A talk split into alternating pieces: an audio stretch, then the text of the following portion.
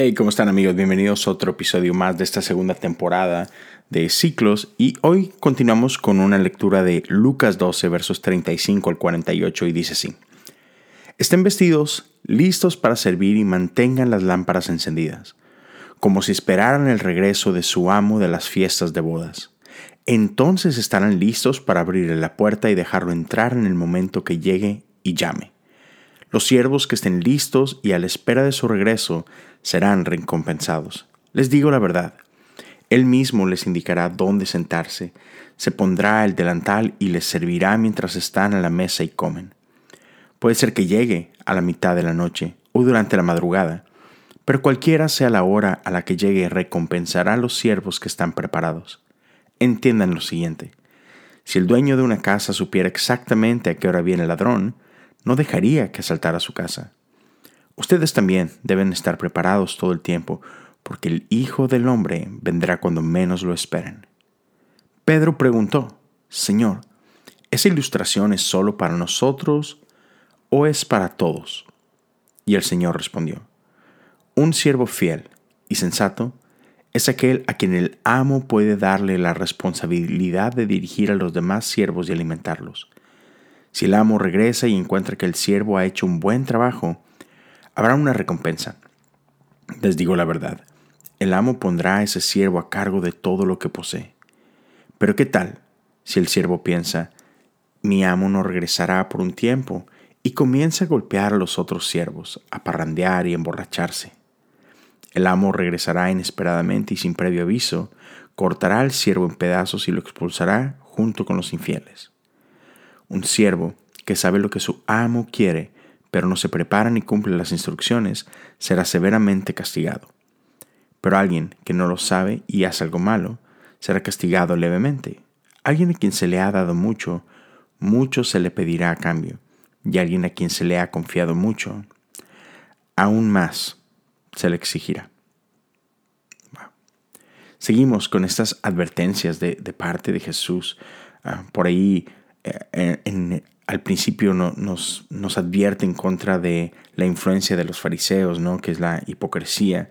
Después Jesús nos advierte ah, acerca de, esta, de este espíritu que, que, corre hacia posesiones ¿no? y, esta ansiedad eh, de, del miedo a, la pobreza. ¿no? Jesús hace por ahí contrastes en cuáles son las maneras del mundo y cuáles son las maneras de, del reino de los cielos. Entonces dice que eh, el mundo opera desde este, esta posición de, escasez, mientras el reino trabaja de un lugar de abundancia. Jesús no, nos recuerda que la era de la misericordia de Dios está aquí.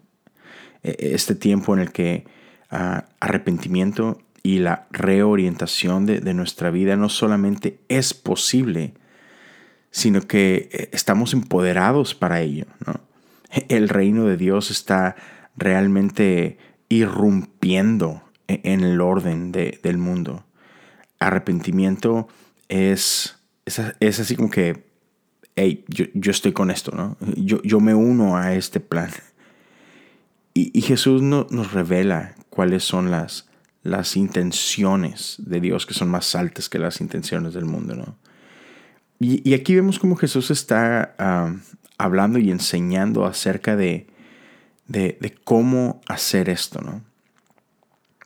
Podemos ver eh, el día de hoy cómo ah, Jesús no, nos habla de quizás algo más grande de lo que nos imaginamos, ¿no? De repente llega a hablar de el fin de los tiempos y, y, la consumación de, del reino y todo esto, ¿no?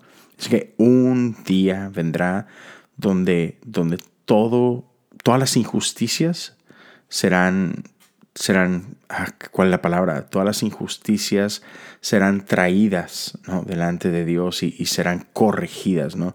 Donde por fin justicia será servido. Y yo sé que vemos muchos que quizás hemos atravesado por, por injusticias y hemos sido lastimados y estamos esperando ese tiempo en el que, en que, en el que Dios pueda secar nuestras lágrimas y pueda sanar nuestro corazón por completo. Así que Jesús nos invita a estar preparados para ese tiempo.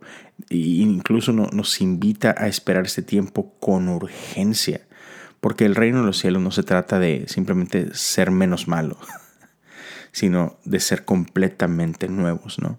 Ya estamos llegando como a, la mitad de este tiempo de, de cuaresma y, de pronto por ahí puede llegar a, podemos llegar a experimentar cansancio, así como que, oh, no sé si quiero seguir haciendo esto y no sé si seguir ayunando y bueno, pues, hoy me voy a dar un break y cosas así, ¿no? Pero quiero invitarte a que sigas Sigas buscando de Dios, sigas con tus disciplinas espirituales, sigue buscando de su palabra todos los días y de su presencia todos los días.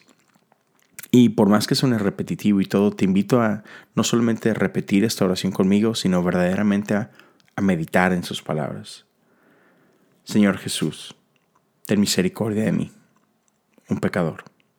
Señor Jesús, ten misericordia de mí, tu Hijo. Señor Jesús, ten misericordia de mí un santo. Y, te invito a que medites en esta transición de pecador a hijo a santo. Dios te bendiga y nos escuchamos el día de mañana.